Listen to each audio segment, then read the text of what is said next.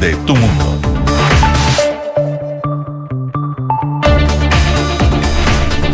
Siete de la mañana en punto, son las 7 de la mañana en punto. ¿Qué tal? ¿Cómo les va? Muy, pero muy buenos días y le damos la más cordial de las bienvenidas a esta edición de Una en Punto. Es día viernes, se agradece, es 5 de enero, terminando la primera semana de este 2024 que ha sido intensísima en materia mm, de mm, informaciones, en materia de contingencia.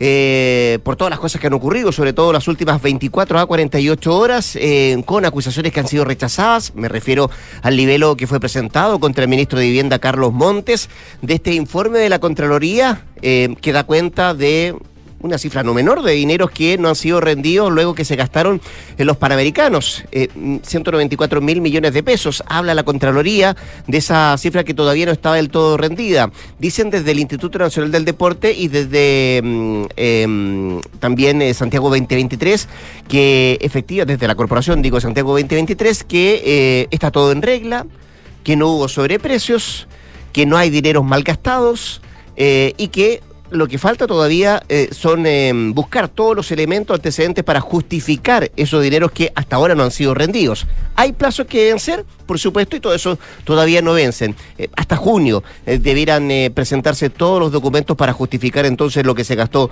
en los Panamericanos del año pasado. Vamos a hablar también de temas económicos. dicen algunos que la reforma de pensiones podría salir de la Cámara de Diputados al Senado antes de que termine enero. Al menos así lo manifiesta el presidente de la Comisión del Trabajo, Alberto Undurraga. Y esto a pesar de que hay un mar de diferencia en lo que han eh, propuesto, por ejemplo, desde la oposición respecto al 6% de cotización adicional y lo que hasta ahora ha mantenido respecto a las indicaciones que se han presentado el propio gobierno y la propia ministra del Trabajo, Janet Jara. Parte de lo que vamos a revisar en esta edición de Duna en Punto. María José Soto, ¿cómo te va? Muy buenos días. Muy buenos días, ¿cómo estás tú? Aquí estamos, muy bien. Oye, te cuento que esta hora cielos despejados, 13,4 grados de temperatura y se espera para hoy 27 grados. Pensando en el fin de semana, eh, van a estar las temperaturas bastante parecidas. No vamos a llegar a los 30, 30 no vamos a pasar de los 30 grados, de hecho. 27, 28, 29. Eso va a ser como la tónica de este fin de semana. Bastante agradable, la verdad, comparado con las altas temperaturas que hemos tenido en días anteriores. En Valparaíso, donde nos escuchan en la 104.1, cielos nublados para hoy, 21 grados la máxima y también va a ser un fin de semana medio nublado, con 21, 22 grados. En Concepción para hoy, 21 grados la máxima. En Puerto Montt, 21 grados. Eh, hoy hay pronóstico de lluvia, de hecho, en Puerto Montt en la tarde y durante la madrugada del sábado. Oye, ojo a propósito pronóstico del tiempo de lo que puede pasar en el norte. ¿ah? Eh, es eh, típico estas eh, fechas que pasa ahí con las tormentas eléctricas en la precordillera y en la cordillera, sobre todo en la región de Tarapacá, la región de Atacama, por lo que se conoce como el invierno boliviano, que ha, ha, generado estragos en el pasado y hay una alerta que podrían generarse tormentas eléctricas hasta el martes de la próxima semana, de acuerdo a un informe evacuado por parte de la Dirección Meteorológica de Chile. De hecho, son tres regiones que están con aviso de tormenta eléctrica, que son Arica y Parinacota, Tarapacá y Antofagasta. Ya, muy pendiente de aquello. Duna.cl en nuestra dirección en internet, arroba Radio Duna también para nuestras redes sociales. Vamos a estar con lo infiltrado un rato más también acá en Duran. Hoy viene Paula Catena que nos viene a hablar de la derrota, la nueva derrota de la derecha tras el rechazo a la acusación constitucional contra el ministro de Vivienda Carlos Montes, recriminaciones de uno y otro lado. De eso nos viene a hablar Paula Catena. Y también estaremos con eh, Carlos Alonso, que nos cuenta sobre las dudas del empresariado ante la próxima implementación de la jornada laboral de 40 horas. Este año no es que pasemos de 45 a 40 de un viaje. Solamente es una hora la que se va a reducir y eso, por cierto, genera algunas dudas en el empresariado. Eso en un rato más con nuestros infiltrados. Ahora, cuando exactamente son las 7 de la mañana con 4 minutos, 7 con 4, le presentamos los titulares.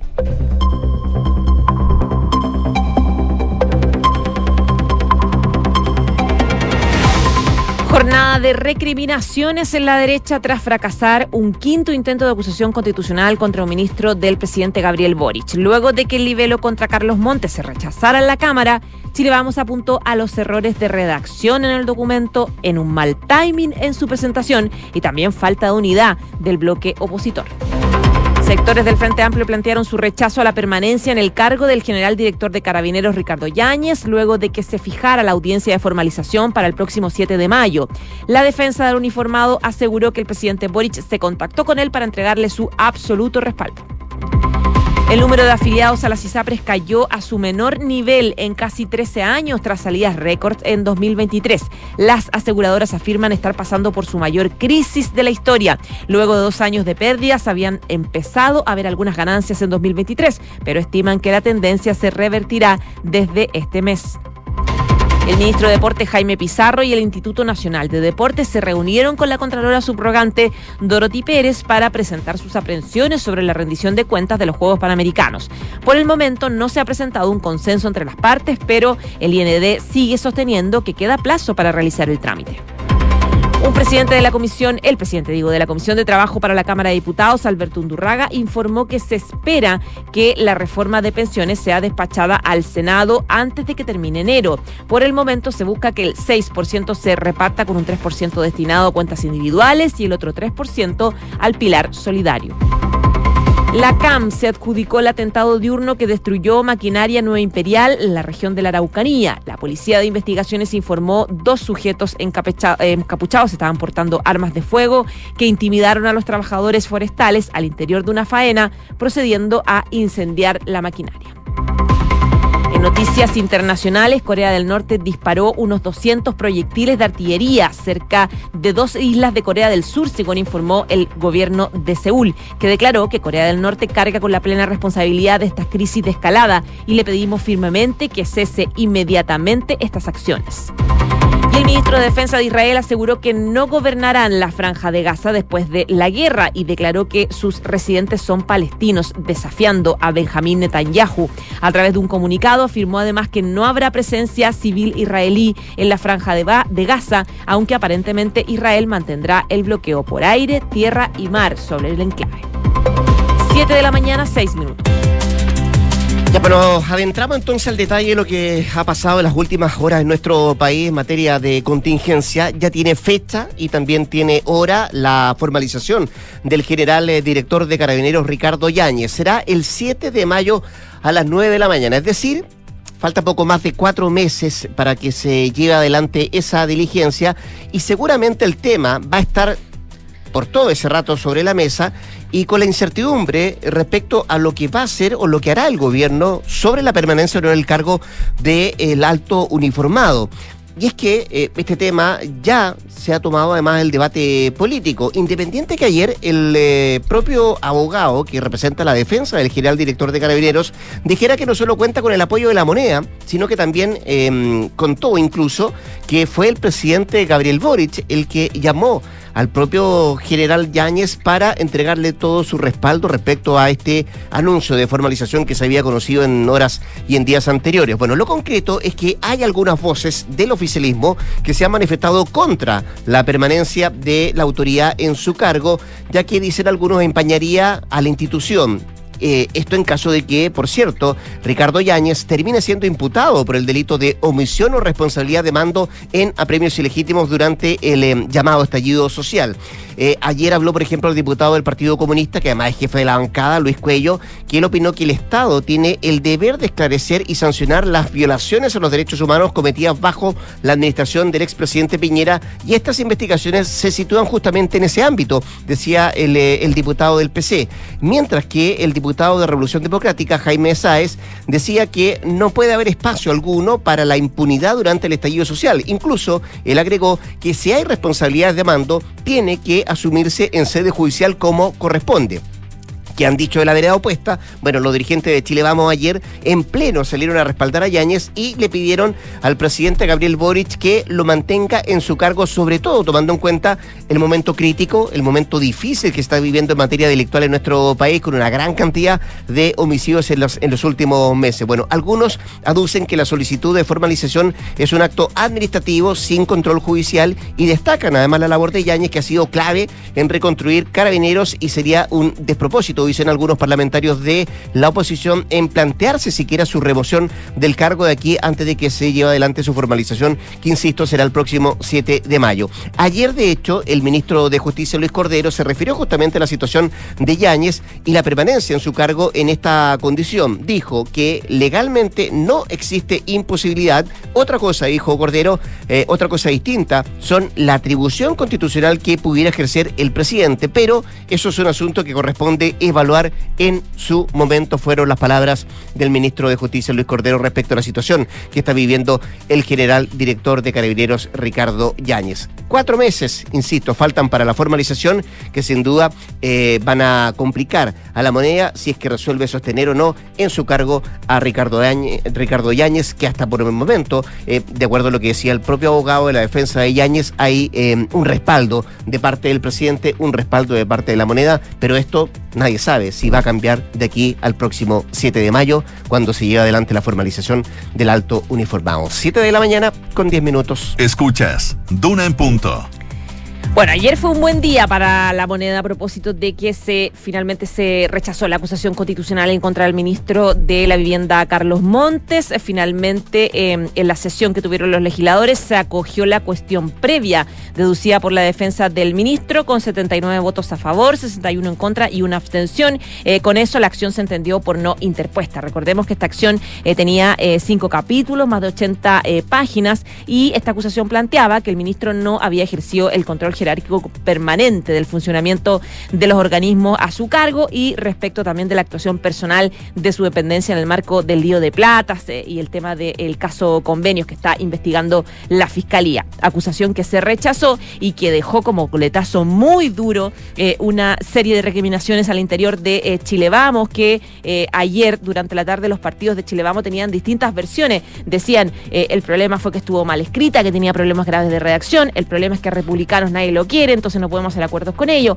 El problema es que no nos coordinamos. Ayer estuvieron desde temprano porque sabían muy temprano ayer que no estaban los votos. Esta votación empezó a las 10 de la mañana y de hecho del día anterior ya estaba un poco esta sensación bien pesimista. De hecho, cuenta una nota que se las recomiendo, bien sabrosa, que trae hoy día la tercera, eh, que titula Las recriminaciones en la derecha tras el nuevo fracaso del nivel acusatorio, que RN quería hacer una conferencia de prensa haciendo una crítica pública al Partido Republicano, apuntando precisamente a lo que les digo, que el Partido Republicano no concita las mayorías. Claro, esto un poco con la herida abierta del fracaso que tuvo ese sector por el, eh, eh, el, el, resultado del plebiscito, donde pierde la opción que ellos defendieron, que era a favor de la propuesta del Consejo Constitucional, que era en su mayoría republicano. Eh, por lo tanto, quedó totalmente peleada eh, Chile Vamos con republicano y estaban un poco estas críticas de la redacción y de la unidad. Lo que dicen un poco los parlamentarios en la interna es que esto demuestra un problema más de fondo y es que todavía no logran como oposición, luego de, la derrota de la elección, eh, lograr un tono adecuado para poder cuajar y que esto esta derrota en la posición constitucional podría tener coletazos importantes, costos electorales durante las elecciones que comienzan el próximo año. Recordemos que tenemos elecciones de eh, municipales, gobernadores, después el 2025 presidenciales, eh, parlamentarios, por lo tanto todo este tren electoral podría empezar a caer para la derecha luego de este plebiscito, luego de esta quinta acusación constitucional fallida al interior eh, contra un ministro del gobierno al interior de Chile Vamos. Por lo tanto, es el análisis bien duro que están haciendo desde el sector opositor luego de lo de ayer. Dos grandes preguntas a propósito de lo que tú estás contando. Tiene que ver por qué la derecha no logra concitar los apoyos necesarios. Eh, quinta derrota, decía estuvo consecutiva, de que un libelo contra un ministro de este gobierno no logra eh, ver la luz, no logra seguir avanzando, se este, mm, tranca la pelota ahí en la Cámara de Diputados. Y lo segundo es, saber qué tan fortalecido queda el ministro Montes. Algunos dicen que no hay ministro que tenga que enfrentar una acusación constitucional que salga tan fortalecido, que tarde o temprano em, le pasa la cuenta. Vamos a ver qué es lo que pasa con el ministro Montes, que ayer, eso sí, recibió el respaldo cerrado de la moneda, incluso del propio presidente de la República, Gabriel Boric. Siete de la mañana con 14 minutos. Estás en Duna en Punto. Oscar Pistorius, no sé si te suena el nombre, ¿ah? Eh, pero totalmente. ¿Cuánto tiempo seguimos ese juicio? ¿Te acuerdas? Más allá del juicio, antes del juicio, una historia de mucho esfuerzo, además de este atleta o exatleta paralímpico eh, que hoy día logró salir en libertad condicional tras lo que tú decías, eh, el asesinato de su novia en sus manos eh, en un juicio del año 2013 y que le permite salir en libertad condicional en el transcurso de esta jornada. Eh, él tuvo que, em, desde muy, muy temprana edad, eh, ser una imagen de mucha superación, porque desde sus primeros años tuvo que vivir sin sus dos piernas por una anomalía congénita. y con sus dos prótesis de fibra de carbono, eh, comenzó a destacarse como un corredor exitoso, incluso tuvo participación bien destacada en los Juegos Olímpicos de Londres 2012. Hasta ahí era su historia conocida desde el punto de vista como un atleta de superación, hasta que su carrera se vio manchada por el asesinato de su novia, por el que fue juzgado y acusado de tener un carácter violento e irresponsable con las armas. Permaneció casi 11 años en un centro correccional de Pretoria y va a cumplir desde hoy día eh, estrictas medidas condicionales de libertad hasta que expire el resto de su condena que, fíjate, termina el 2029, en diciembre del año 2029. Fíjate que entre las eh, condiciones se incluyen restricciones sobre cuándo puede salir de su casa, la prohibición de consumir alcohol y también la obligación de asistir a programas de manejo de la ira y sobre violencia contra las mujeres. El ex campeón será monitoreado constantemente por un oficial del Departamento Correccionales y deberá informar cualquier cambio importante en su vida. Pistorius siempre ha mantenido que disparó por error contra Reba Stenkap, una modelo, eh, novia de él, graduada en Derecho, de tan solo 29 años, que em, él creyendo una noche de aquel año 2013 que eh, ingresaba un asaltante a su casa, eh, estaba todo oscuro, bueno, dispara y le da muerte a, a, su novia. Sin embargo, los fiscales sostuvieron que mató a su novia intencionalmente durante una discusión que se generó durante el transcurso de esa noche. La familia de la modelo de Reves Tencap no se opuso a la libertad eh, condicional a solicitud de esto y el pasado mes de noviembre cuando se resuelve aquella decisión. Sin embargo, dudan que el exatleta estuviera completamente rehabilitado todavía y más aún que todavía eh, mantiene él la defensa respecto a que no asesinó a su novia, muy por el contrario, de que siempre fue un error. Así que sale en libertad condicional Pistorius, Oscar Pistorius durante esta jornada nada después de estar 11 años en una correccional, estrictas medidas para esta libertad condicional y todavía le queda cumplir condena hasta el año 2029. 7 de la mañana con 17 minutos. En Duna en Punto le tomamos el pulso a la economía. Vamos con los principales indicadores económicos. En esta jornada, la UEF, la unidad de fomento, se cotiza en 36.830,78 pesos, el dólar observado 884,45, el euro 968,52 y el cobre 3,82 dólares la libra. Como siempre, también aprovechamos de mirar lo que trae la prensa económica y en esta jornada de viernes que destaca Pulso, número de afiliados de las ISAPRES baja a menor nivel en casi 13 años. En otros títulos de pulso en este día viernes, ventas de autos nuevos en 2023 caen 27% y totalizan la menor cantidad desde la pandemia por débil escenario económico. El financiero, que trae hoy día el diario financiero como título principal, y SAPRES perderían al menos el 77% de sus utilidades de 2023 en devoluciones a reclamos por el alza del GES. Parte de los títulos económicos de este viernes 5 de enero.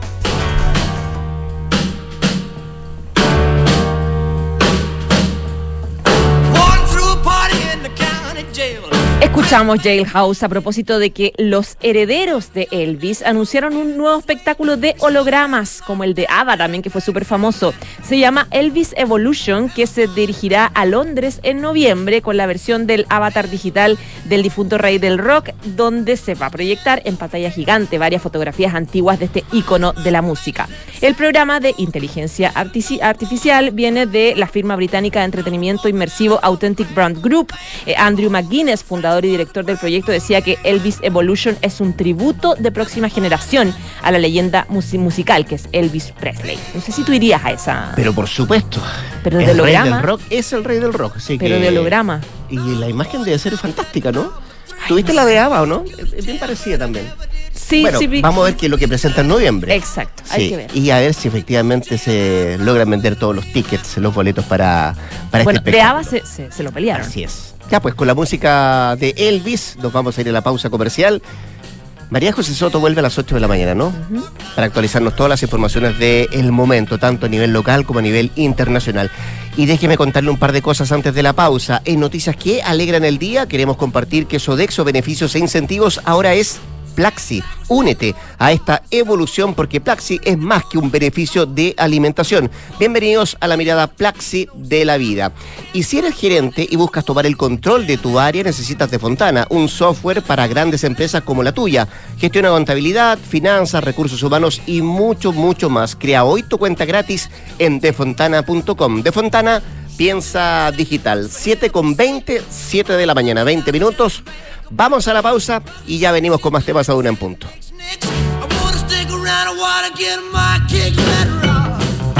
Tenemos una noticia que queremos compartir contigo. El Sodexo Beneficios e Incentivos que conocías cambió y ahora somos Plaxi. Porque tu cheque restaurante siempre evolucionó y ahora es Plaxi. Para que disfrutes más de todos esos momentos que realmente importan. Descubre nuevas experiencias y no lo olvides, ahora somos Plaxi. Bienvenidos a la mirada Plaxi de la vida. Conoce más en plaxi.cl. Soy Martín, gerente de finanzas y con Defontana puedo visualizar datos gracias al BI y tomar mejores decisiones. Soy Amanda, gerente de capital humano y con Defontana automatizo las remuneraciones y la atracción de talento. Soy Javier, gerente de TI y bueno, Defontana es muy seguro y fácil de implementar porque está construido en Amazon. Más de 20.000 empresas ya usan Defontana para comenzar un 2024 con eficiencia. Tú también puedes implementar el software preferido por las grandes empresas de Chile. Comienza hoy en defontana.com. Defontana, pensemos digital. Clínica Santa María sigue creciendo en la comuna de La Reina, ahora con un nuevo laboratorio. Contamos con más de 500 exámenes con la calidad y seguridad que entrega Clínica Santa María. Visítanos en Príncipe de Gales 9140, Espacio Urbano La Reina. Más cerca, más cómodo. Clínica Santa María, especialistas en ti. Estudiar el MBA en negocios sostenibles en la FINIS es integrar para impactar, porque integrar sostenibilidad impacta en el valor de las organizaciones y sus stakeholders. Integrar nuevas perspectivas impacta en las estrategias competitivas. Integrar la opción de hacer un Summer School en London School of Economics impacta en tu bagaje internacional y en tu red de contactos. Posgrados de la Universidad Finisterre. Integrar para impactar. Admisión 2024. Más información en posgrados.uft.cl. Estás en Duna en Punto con Rodrigo Álvarez. Ya son las 7 de la mañana con 22 minutos, 7 con 22 y seguimos acá el 89.7 haciendo Duna en Punto en esta jornada día viernes 5 de enero en la línea telefónica. Nos contestó el teléfono el diputado de Renovación Nacional Diego Chalper con quien queremos hablar varios temas, en cruzar eh, varias contingencias que tiene que ver con el ámbito político. ¿Qué tal diputado? ¿Cómo le va? Buenos días, muchas gracias, insisto, por atender la llamada. Hola Rodrigo, muy buenos días. Oiga, ¿con qué, ¿con qué sensación se queda usted, lo personal, y por cierto, su sector eh, diputado, tras el rechazo a la acusación constitucional eh, contra el ministro de Vivienda, Carlos Monte, el día de ayer? Porque me imagino que esto va más allá de, de, de un sabor amargo de boca, ¿no? Sí, mire, a ver, yo primero la reflexión que hago es la siguiente. Eh, que no sé si los auditores saben qué tienen en común los cinco ministros que hemos acusado constitucionalmente en lo que da el periodo del gobierno actual. ¿Mm? Fíjese usted, Rodrigo, que los otros cuatro finalmente terminaron siendo removidos por el presidente. Y que Asiche, Giorgio Jackson, Marco Antonio Ávila y Marcelo Ríos, los cuatro removidos. Entonces, yo tengo la sensación que Carlos Montes la va a tener difícil, porque el caso de Democracia Viva, yo le advierto, no, no es que de un minuto a otro se va a acabar, sino que va a seguir apareciendo temas eh, a propósito de un caso que está recién comenzando en su investigación. Entonces, yo creo que acá nosotros tenemos que hacer tres reflexiones. Uno, si el gobierno quiere tener ministros cuestionados y muchas veces incluso sin la capacidad suficiente para conducir su gobierno, bueno, tendrá que la ciudadanía tomar sus propias decisiones, pero nosotros, eh, en la medida en que no tengamos una viabilidad política y que las otras oposiciones no estén dispuestos a acompañarnos, a elevar el estándar político, a elevar el estándar de probidad, bueno, nosotros no podemos emprender algo que no tenga viabilidad política. Lo segundo es que yo creo que este gobierno, manteniendo este tipo de decisiones y diciendo que son los subsecretarios los responsables y que los ministros de alguna otra manera como que observan esto desde la impavidez más absoluta, ha ido rebajando el estándar que nos autoexigíamos en materia de probidad y de responsabilidad política. Y lo tercero es que yo creo que el presidente Boric no puede seguir pretendiendo que el Congreso haga lo que él tiene que hacer. Porque fíjese usted que el patrón común es que el presidente los, los mantiene lo que más puede y en la hora nona después los remueve. Entonces, yo tengo la sensación que en eso ojalá el gobierno se haga una autocrítica, porque los chilenos no entienden cómo, con el caso de corrupción más importante del retorno a la democracia sistémicamente dentro del Estado, eh, las responsabilidades políticas sean a esta altura un par de seremis y una subsecretaria.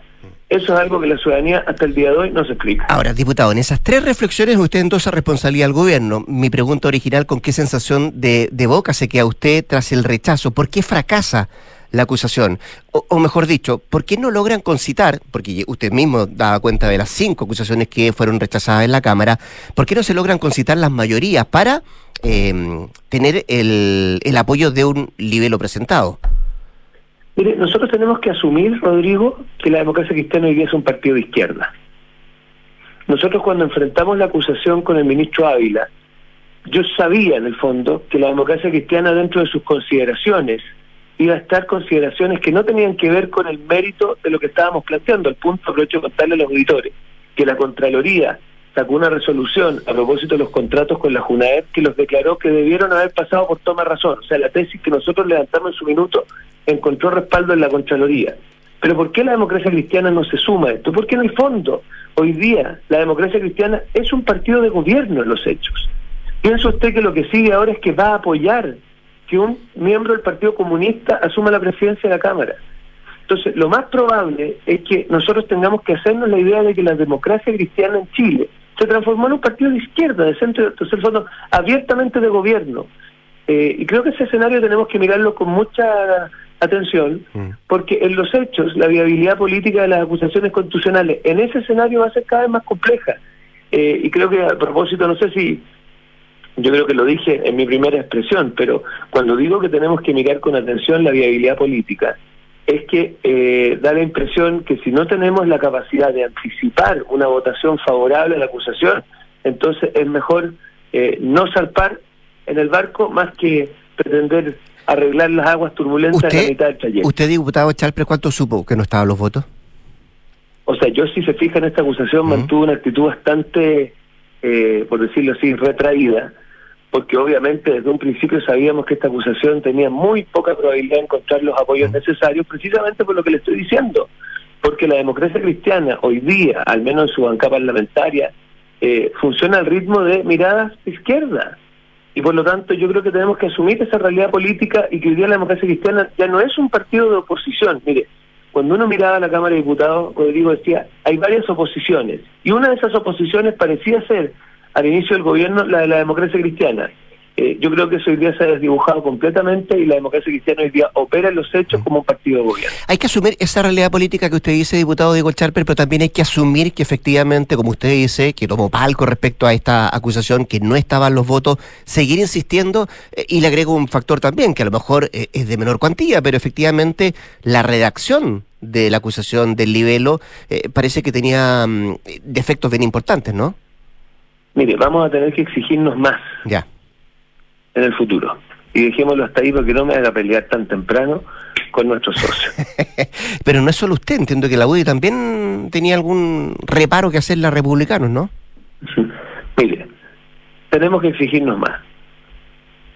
Ya, oiga, em, para ir a otro tema, pero antes, dijo ayer el ministro Monte y usted lo dijo, bueno, la pregunta es, ¿sale fortalecido o no sale fortalecido? Usted da cuenta que efectivamente otros ministros que vienen enfrentados a acusaciones tarde o temprano salían del gabinete, pero él dice, tengo las manos y la conciencia tranquila, eh, luego de que se conoce el resultado ahí en la Cámara de esta acusación. ¿Usted le cree al ministro? Es que yo no, yo no pongo en duda eso, si la pregunta no es si él ha hecho algún tipo de actuación reñida directamente con la ley. Yo, yo, aquí no estamos en presencia de la Fiscalía.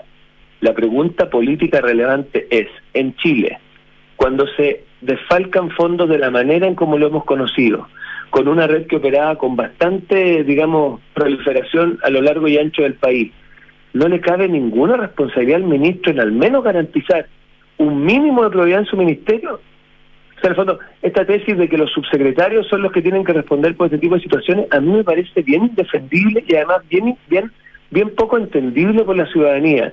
Entonces, yo tengo la impresión de que el gobierno del presidente Boric tiene que hacerse la pregunta, ¿qué estándar quiere dar el gobierno del presidente Boric? el estándar es que cuando se suscitan situaciones de esta envergadura, los que pagan responsabilidad son los CRM y los subsecretarios, y los ministros no les cabe ninguna responsabilidad. Yo francamente creo que una tesis como esa es rebajar el nivel de responsabilidad política a niveles que por lo menos en Chile eh, nos exigíamos también un poquito más, un, bastante más para serle franco. Estamos conversando con el diputado de Renovación Nacional, Diego Chalper. Diputado, deje cambiarlo de tema. Entiendo que el lunes se retoman las conversaciones respecto a la reforma de pensiones, ¿no? Eh, ¿qué, tan, ¿Qué tan separada están las aguas respecto a lo que ha planteado en las indicaciones en la propia comisión el, em, el, gobierno eh, y la postura que han tenido también su sector? Em, ¿Se podrá conseguir un acuerdo en materia de pensiones en el corto o mediano plazo? Mira, el gobierno hasta antes del plebiscito que vivimos algunas semanas atrás estaba desarrollando varios espacios de conversación donde había logrado entender, y aquí lo importante son qué objetivos comunes tenemos. Primer objetivo común, cumplir una responsabilidad que tenemos hace bastantes años, que es aumentar los puntos de cotización. Lo sabe el informe Bravo, lo sabe el gobierno hace por lo menos varios años atrás. Acá pasar de 10 a 16 puntos en el ahorro individual es un imperativo mínimo para cumplir no solo los estándares internacionales, sino que el piso elemental para que las personas puedan aspirar a tener mejores pensiones después. Entonces, ese objetivo común nosotros creemos que es indispensable que los seis puntos vayan a las cuentas de ahorro.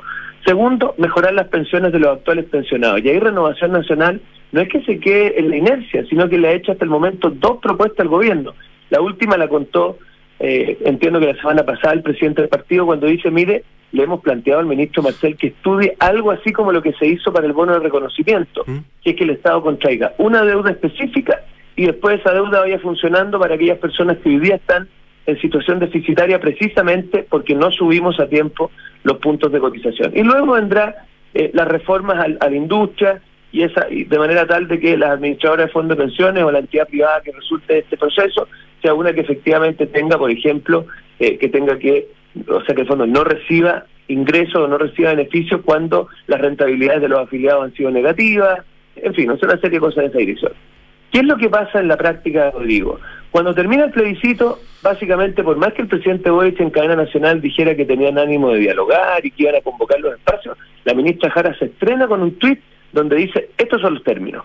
Yo no conozco ninguna parte en donde usted diga, quiero dialogar, pero por otro lado usted impone los términos. Entonces acá operaron como doble agente un agente dialogante y otro agente más bien dictatorial o medio agresivo.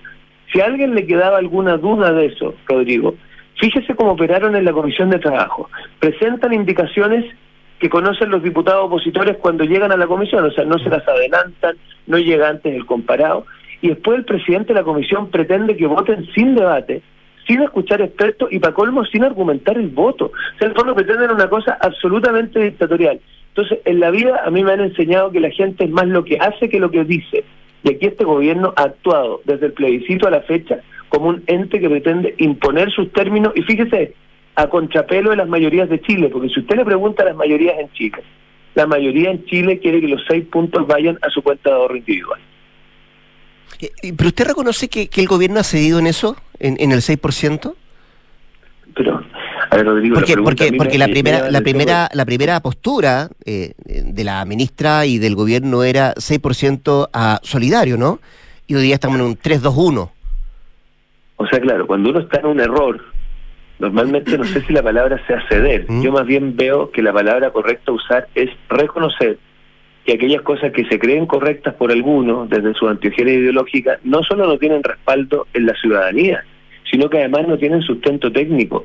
Nosotros, y cuando hablo nosotros hablo a título personal, porque lo hemos hecho con el presidente del partido y con el diputado Sauer, y con los demás diputados de la comisión, le hemos demostrado con números a la ministra Jara que destinar parte de los puntos de cotización a un fondo social no se financia, es injusto porque pretenden que pensionados que están en una situación deficitaria sean financiados por trabajadores de clase media con sus puntos de cotización que con esos puntos lo necesitan para ellos en unos años más tener pensiones mínimamente dignas. Mm. Y tercero, no recogen en un mínimo porcentaje la evidencia de cómo la pensión garantizada universal hoy día ha significado que muchos pensionados tengan tasas de reemplazo como las que aspiramos a tener. Entonces, nosotros no se trata aquí de si cedemos o no cedemos. Nosotros tenemos que actuar de acuerdo a la evidencia que tenemos, de acuerdo a criterios de justicia y, en tercer lugar, mirando lo que aspira a tener la ciudadanía. Entonces, yo le pido al gobierno que pare un poco y que, mire, si la apuesta del gobierno, Rodrigo, digamos, la firme una vez la siguiente. La apuesta del gobierno es llegar a acuerdo una vez más, y ahí por algo Alberto Undurraga, les digo, presidente de la democracia cristiana, tuitea lo que tuitea ayer, donde dice, mire, hemos presentado una indicación 3-3 y con eso creemos que el gobierno puede salir adelante. Yo no tengo duda que eso ha estado conversado con la ministra Jara, eh, porque en la práctica la democracia cristiana opera como partido oficialista. Ya, pero, pero eso no es nuevo, lo de, lo de Undurraga no es nuevo, hace rato que venía manifestando el 3-3, ¿no? Pero mire, pero mire el momento en que aparece esto. Entonces, yo sé lo que va a pasar. Van a sacar esto por ahí con los votos de esos sectores, pero yo la pregunta que le hago al diputado Undurraga es, cuando él vaya a su distrito, y cuando esos diputados que suscriben eso vayan a sus distritos y se junten con el mundo del comercio, se junten con el mundo del trabajo y les cuenten que ya no van a tener los seis puntos de cotización en sus cuentas de ahorro, sino que solamente van a tener tres, no vaya a ser que les pase lo mismo que les pasó con la reforma tributaria, que la reforma tributaria en Chile, Rodrigo, no se rechazó por consideraciones solamente conceptuales, sino que porque diputados de esos sectores, cuando fueron a sus distritos, sus electores le dijeron, no, no estamos disponibles a apoyar esto. Entonces, ojo, no vaya a ser que esos diputados terminen teniendo que recular porque en su distrito les digan claramente que la gente lo que quiere es que esos seis puntos vayan a la cuenta de ahorro porque saben que es lo que necesitan para tener pensiones mínimamente dignas. Quiero, quiero conocer su opinión en un par de temas más, diputado Chalper, pero antes de, ir a esos temas, eh, lo último en pensiones, eh, decía, y a propósito del diputado Undurraga, más allá del 3-3, que él cree que la reforma puede ser despachada en la Cámara antes de que termine enero para que pase al Senado. Eh, ¿Están los tiempos, se dan los tiempos para que eso ocurra? O sea, yo creo que eso una vez más demuestra que no tienen ningún interés de dialogar. Mm sino que básicamente lo que están haciendo es imponer los términos en la Comisión de Trabajo y avanzar sin avanzar sin transar, como, como antes. Entonces, yo tengo la sensación de que el gobierno ya se convenció de que va a imponer sus términos y esos términos son a contrapelo a la ciudadanía. Fue exactamente lo mismo lo que intentaron hacer en la reforma tributaria y la reforma tributaria termina rechazada, porque básicamente se levanta el mundo de las pymes y dice, no estamos disponibles a hablar de esto. Yo tengo la impresión que el gobierno no calibra que aquí puede también haber un movimiento de gente que diga no estamos dispuestos a que nos quiten parte de nuestros futuros ahorros previsionales. Y no vaya a ser que los diputados de centro y de centro izquierda en ese escenario se vean muy complicados. Ya, me quedan un par de temas en carpeta, diputado Chalper. Em, la permanencia o no en el cargo del general director de Carabineros, Ricardo Yaña, a propósito de la fecha y hora de formalización eh, en su contra, eh, ¿está en cuestionamiento?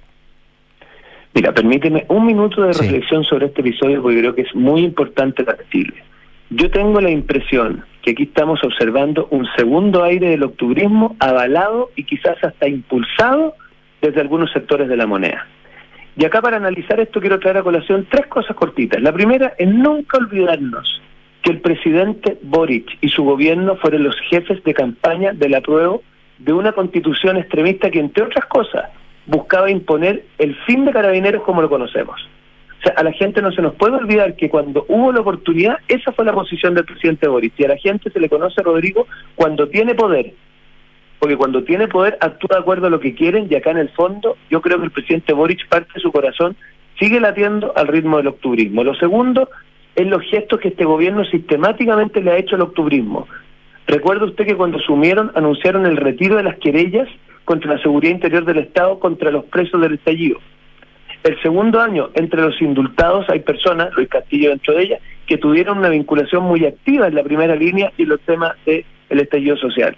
Y lo tercero y la guinda de la torta son las pensiones de gracia, que ya es evidente que tienen relación con personas del estallido como una manera quizás de contrapesar algunas posiciones más extremas en el gobierno. Entonces, fíjese que en ninguna de esas cosas el gobierno se ha echado para atrás porque en el fondo yo tengo la sensación de que el gobierno se siente en deuda con la primera línea. Y conecto con el tema del general Yáñez.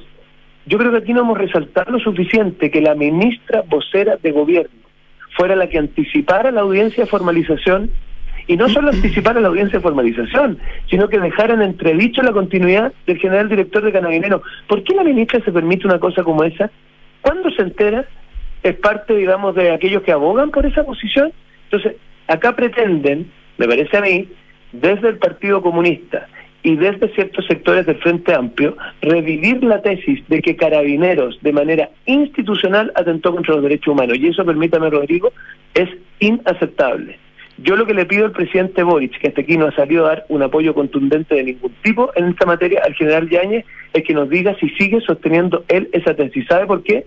Porque en el fondo a mí me parece que en la práctica, en el corazón del presidente Boric, predomina en alguna medida la tesis de la fiscal Chong. O sea, en el fondo, ellos todavía no han abandonado esta idea de que Carabineros de manera institucional cometió eh, de manera sistemática violación a los derechos humanos. eso, permítanme decirle, es inaceptable. Corríjame, corríjame, diputado, si me equivoco, pero esos gestos del octubrismo que usted destaca, que eh, los pone en el lado político, ¿también los ve en eh, sectores del Ministerio Público?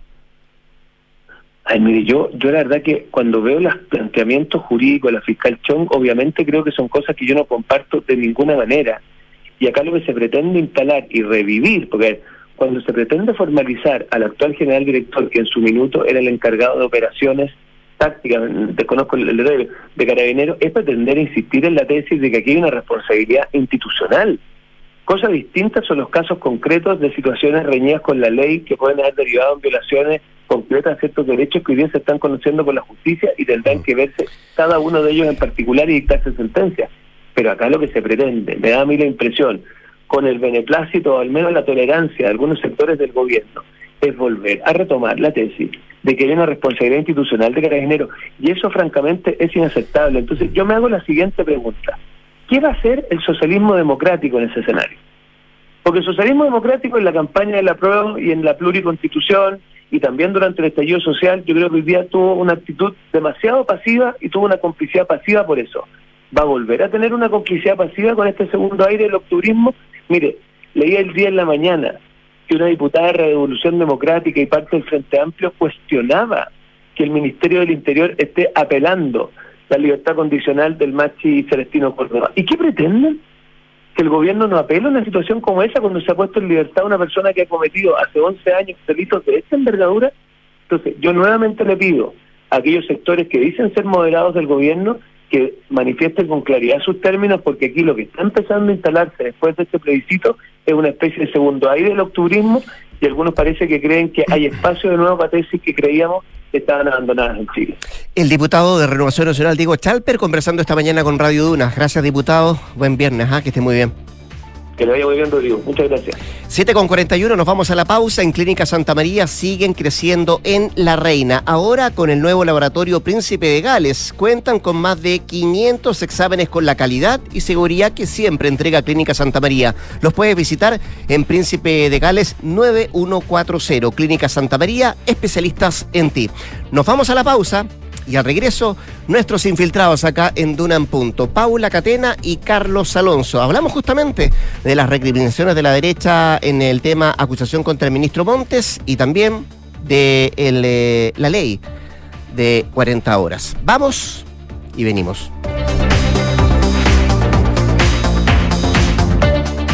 En Scotia cuentas con fondos mutuos Scotia Portafolios que gestionan activamente tu inversión según tus objetivos. Ya no tienes que estar pendiente de hacer ajustes todo el tiempo según el movimiento de los mercados. Tus fondos Scotia Portafolios lo hacen por ti. Contacta a tu asesor de inversiones y APB o contrátalos directamente en scotiabankchile.cl o tu app Scotia Go. Infórmese de las características esenciales de la inversión en estos fondos mutuos, las que se encuentran contenidas en sus reglamentos internos y contrato de suscripción de cuotas. La rentabilidad o ganancia obtenida en el pasado por este fondo no garantiza que ella se repita en el futuro. Los valores de las cuotas de los fondos mutuos son variables. Infórmese sobre la garantía estatal de los depósitos a su banco o en cmfchile.cl. Amor, ¿crees que todo salió bien? Sí, mi amor. ¿Y sabes qué es lo que me deja más tranquila? Que sé que mi mamá hubiese querido apoyar a María Ayuda. ¿Y cómo? mi amor, al contratar los servicios funerarios, estamos aportando a cientos de niños de la Fundación María Ayuda, que trabaja por rescatar la dignidad de las niñas y niños más desvalidos, dándoles un hogar a través de sus diversos proyectos. Acércate a nuestras sucursales y recibe toda la información que necesitas. Atención personalizada a las 24 horas. Más información en funerariamariaayuda.cl. Estamos contigo cuando más nos necesitas. Escuchas Duna en punto. Duna. 89. Los infiltrados. Los editores de la tercera están en Duna en punto. Faltan 17 minutos para las 8 de la mañana, 7 con 43 si usted prefiere. Momento de nuestros infiltrados acá en Durán Punto. Paula Catena, Carlos Alonso, ¿cómo les va? Hola, buenos, días. Hola, buenos días. Buen viernes para, para ustedes dos, ¿ah? Sí, qué bueno que es viernes. qué bueno que es viernes, ¿cierto? Una semana corta esta, pero demasiado intensa, que ayer, además, Paula tiene un capítulo especial en la Cámara de Diputados con el rechazo a la acusación eh, constitucional contra el ministro de Vivienda, Carlos Montes, que revuelve un poco las aguas, ¿no? claro, si bien es un respiro, un respiro para el gobierno que venía, eh, digamos, pasando semanas difíciles, eh, esto eh, les da cierto aire. Eh, pese a que, ojo, eh, también hubo tensiones dentro del oficialismo en la antesala de la votación de esta acusación constitucional en contra del ministro Carlos Montes, pero bueno, finalmente esta se rechaza y eh, no solo se rechaza, sino que no alcanza a pasar a revisarse el fondo. Esto se, se aprueba finalmente la cuestión previa con 79 votos.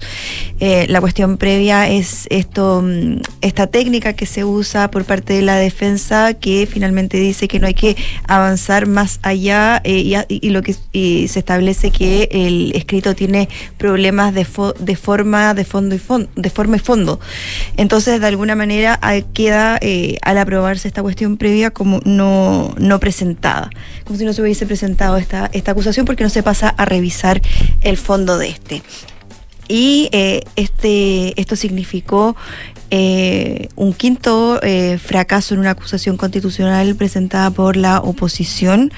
Em, ya habíamos visto cómo se rechazaron las de las exministras Isquia Siches, Marcela Ríos, también de Jackson y de Ávila todos ex, eh, de el presidente Gabriel Boric. Y ahora en esta ocasión nuevamente eh, no se puede avanzar en esta ofensiva que había planeado la derecha sumando una nueva derrota eh, que ya además venían con el fracaso del plebiscito constitucional entonces vienen arrastrando fracasos y eso es algo que en privado y algunos en público pero en menor medida lamentaban en los partidos de, em, de la oposición. Y así, eh, lo que se decía en algún momento, por ejemplo, ayer en la mañana se tenía pensado eh, al menos en Renovación Nacional, salir con una postura más dura en contra del Partido Republicano, porque si bien esto eh, fue eh, impulsado en un inicio por eh, la social cristiana, este, este partido más conservador de Isara Concha, esta parlamentaria, fue una de las principales impulsoras que empujaron esta idea de presentar esta acusación, el Partido Republicano se termina plegando rápidamente y también después los partidos de Chile Vamos, pero aquí Chile Vamos trata de desentenderse.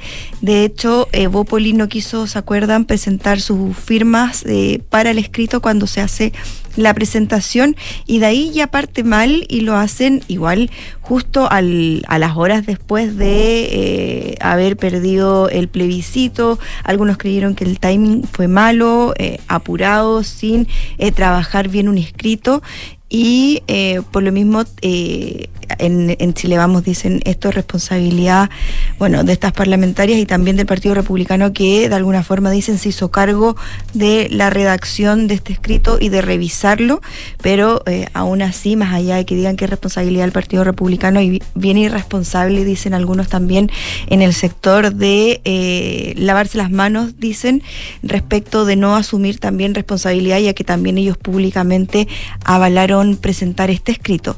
De hecho, la bajada comunicacional que pensaba en su momento eh, Renovación Nacional era eh, apuntar justamente a los republicanos y decir, bueno, nuevamente no son capaces de eh, concitar mayorías, esto en alusión a también lo que pasó en, eh, con el resultado del plebiscito, donde los republicanos tenían la mayoría del Consejo Constitucional y se la jugaron por el proceso y algunos todavía le cobran haberse dado algunos gustitos personales en el contenido de esa propuesta constitucional. Entonces dicen esto fue eh, un nuevo fracaso. Finalmente esa bajada no se dio y quedó más bien en, el ámbito privado, pero sí lo que reconocieron algunos en público, eh, más allá de intentar endosarle la responsabilidad a los partidos de centro que se terminaron restando de, eh, de apoyar que esto se pasara al fondo. Eh, sí eh, transmitían en privado que eh, hubo problemas en la, en la redacción del mm. escrito, que hubo problemas de forma, o sea, se agregaron normas que no tenían nada que ver con el escrito y ahí el abogado eh, del ministro Montes Ruiz Tagle estuvo bien, reconocen entre los partidos del oficialismo y de la oposición en eh, dar cuenta de esos errores y esas falencias en este texto em, acusatorio. Y por lo mismo, en privado las recriminaciones eran duras sí se moderaron en público, pero todos están conscientes en el sector de que ya no pueden volver a presentar un escrito eh, así sin asegurar los votos. Además que... Tenemos que ser más prolijos, decía hace pocos minutos el, y además, además que no, era una sorpresa que eh, no estaban los votos, esto mm. lo sabían desde antes de la presentación. Bueno, eso decía el PRCM. Y eso los lleva o los debería de llevar, creen algunos, a realizar una reflexión más mm. profunda que tampoco se ha hecho desde la derrota del plebiscito. De hecho, a los partidos de Chile Vamos y al Partido Republicano les más más a Chile Vamos que a ellos les ha, dificultado encontrar un tono eh, respecto de también de cómo plantearse como oposición tras este fracaso de cuánto avanzar con el gobierno o no. Ayer, bueno, la moneda aprovechó la oportunidad también para pedir que se dejara de lado eh, esta ola de presentaciones de acusaciones constitucionales y se avanzaran las reformas eh, del gobierno una petición que pareciera ser eh, un, muy similar a lo que ocurría en su momento, ¿se acuerdan? Con la eh, antigua, la antigua administración que también pedía lo mismo, la de Sebastián Piñera, cuando el actual gobierno presentaba estos, estas acusaciones constitucionales y ellos pedían lo mismo. Ahora, eh, ya con una quinta acusación eh, constitucional rechazada, hay algunos que creen que ya esto debería de avanzarse primero en interpelaciones, en otro tipo de medidas fiscalizadoras antes de una acusación constitucional que todos coinciden que no puede ser usada al, al voleo. O sea, tiene que haber una, un mayor trabajo. Y bueno, y en el oficialismo tampoco estaban todos tan contentos, sobre todo después de estas, estas quejas que hubo, ¿te acuerdas del eh, Partido Liberal, de parlamentarios eh, liberales que advirtieron que eh, iban a estar en libertad de acción para eh, pronunciarse respecto de esto. Bueno, finalmente ayer se terminan alineando y votan eh, a favor de eh, la cuestión previa y se termina desestimando esta, mm, este escrito. Pero sí generó un momento de tensión y ahí el ministro de las Express, Álvaro Elizalde, tuvo que hacer gestiones importantes para dar una señal de que al menos dentro de los partidos de gobierno estaban alineados respecto de, de no avanzar en esta, en esta acusación. Mm. Pero eh, ¿Te, acuerdas que también a principios de semana había una, queja, un cuestionamiento por la presencia de CRISP en la comisión? También de, parte de los socialistas y también, y sí, hay algunos que reconocen en privado que eh, la acusación constitucional contra Montes que se da en el marco de toda esta investigación que está llevando el Ministerio Público por eh, los casos, el, caso particularmente de Democracia Viva y de estos cuestionados convenios de fundaciones a de, fundaciones y, y de reparticiones del Estado, ellos estaban tratando de cobrarle la responsabilidad jerárquica y política al ministro y en privado dicen, bueno, algunos en el oficialismo, claro que tiene una responsabilidad política, pero no es la forma eh, en la que se debería de pagar a través de una acusación que sabemos lo que significa si llegase a avanzar, que es la inhabilidad en cargos públicos por cinco años, lo que no es menor y por lo mismo también eh, Montes hizo una especie de mea culpa respecto de su apoyo a la acusación constitucional contra el exministro Jaramillo. Sí, pero no se arrepentía de haber votado en el caso a favor de, Chadwick. Que él hacía ese contraste, ese es un caso en una situación distinta. Sí. Pero bueno, eh, todavía yo creo que eh, deberían de venir reflexiones en, en, la derecha y hacer quizá una autocrítica más potente. En Evópolis fueron los más duros mm. y ellos sí eh, endosaron responsabilidad más explícitamente al Partido Republicano durante la jornada. Ya, pues vamos a ver qué pasa todavía en ese, tema. Mucho todavía que cuestionarse, preguntarse en, la oposición a raíz de la derrota, la quinta, de una acusación constitucional en la Cámara de Diputados. Don Carlos Alonso, implementación de la ley de reducción de la jornada laboral a 40 horas. ¿Qué, dudas hay en el empresariado? Em, y esto parte en Mm, abril, ¿no? Claro, sí. correcto. Ya se acerca la, implementación de la jornada laboral de 40 horas. Recordemos que esto se aprobó en abril del año pasado y tenía una gradualidad de 5 años para llegar a, los 40, a las 40 horas. y esta gradualidad ya comienza a, va a comenzar el próximo 26 de abril. Las empresas ya deben comenzar a adaptar su jornada a 44 horas. Esto porque el proyecto considera la gradualidad de eh, al, primer año de entrada en vigencia la ley, pasar de 45 a 44 horas, luego en, en tres años más, el 2027, a 42 horas y el 2028 ya estar en 40 horas eh, laborales. Esa es la gradualidad que tiene la, la implementación de esta ley que se aprobó el año pasado y que también considera un punto importante en ese, en ese eh, que se negoció entre la oposición y el gobierno, donde va a haber una adaptabilidad en el sentido de que las empresas con los trabajadores van a poder eh, pactar que la jornada de 40 horas eh, semanales se pueda hacer en un promedio de cuatro semanas. Es decir, en, cuatro semanas lograr las 40 horas promedio semanales. Eso es un punto que logró la negociación que tuvo la oposición para sacar adelante también este proyecto y el gobierno lo concedió. Dicho eso, como ya comienza, ¿no es cierto?, la, primera eh, reducción de, 40, de 45 a 44 horas, el empresariado tiene una serie de dudas que ya se le, se le presentó al director del trabajo Pablo Centeno eh, a fines de la semana pasada y que son principalmente, son, son, siete puntos, pero entre los principales lo que buscan ellos es que se clarifique quiénes eh, van a quedar excluidos e incluidos también en el inciso 2 del artículo 22, que este es el artículo, el inciso y el artículo que eh, permite que ciertas funciones no tengan horario definido de trabajo y es principalmente porque no tienen un supervisor a cargo directo. Eh, eso en la ley no queda establecido eh, tan específicamente según la CPC, dado que em, se, establece una frase que dice que en la razón de la naturaleza de sus funciones. Eso quedó para ellos un poco amplio, cuál es la función de la naturaleza de sus, funciones. Eh, eso deberían quedar em, clarificado por la DT, piden ellos. Otro punto es las personas que reciben eh, remuneraciones variables, principalmente en el comercio, tampoco queda establecido qué va a pasar con esa, cómo se va a aplicar para las personas que eventualmente puedan trabajar eh, más horario para recibir más remuneraciones, porque también... Horas extras, ¿no? Claro, porque también eh, lo que dice la ley es que no que al reducir la jornada no se pueden reducir los, los salarios. Entonces hay personas que su salario depende mucho también de la jornada, de cuánto comisión gana por ventas y ese tipo de cosas. Entonces también eso es un punto que debería clarificar la DT. Eh, en ningún caso, em, Carlos, se puede reducir el salario con la reducción de horas. No, claro, no se puede reducir, eh, pero por eso, por eso es que clave para ellos que se signifique porque muchas personas tienen un sueldo base y se ganan un extra por las por las comisiones. Claro. Quizás esas comisiones se van a ver entre comillas reducidas porque van a trabajar menos horas. ¿Qué implica eso? Eh, ¿Cambiar, renovar los contratos? Claro, ya cambiar Puede ser una, una, alternativa. Claro, o definir también en los dictámenes o el dictamen que va a ser la, que tiene que hacer la DT, que si estas personas pueden quedar entre comillas excluidas de esta jornada eh, de 40 horas, puede ser, pasando a ser jornada excepcional. Otro punto son las bandas horarias, que esto es principalmente lo que busca la banda horaria es que las personas puedan tener una, una flexibilidad para eh, acomodar su horario de trabajo también para el cuidado de los, principalmente de los hijos que están en, edad escolar. Por ejemplo, una persona que lo, puede ir a dejar más, más temprano al colegio y entrar más tarde al trabajo, bueno, y salir más tarde, y por la otra persona va a buscarlo y terminar más tarde su jornada de trabajo, por ingresar más, más temprano. Entonces esa es una, una, una duda que hay para que, porque hay ciertas funciones que no se pueden, eh, no pueden tener esa flexibilidad, como por ejemplo los guardias de seguridad o personas que tienen turnos más fijos.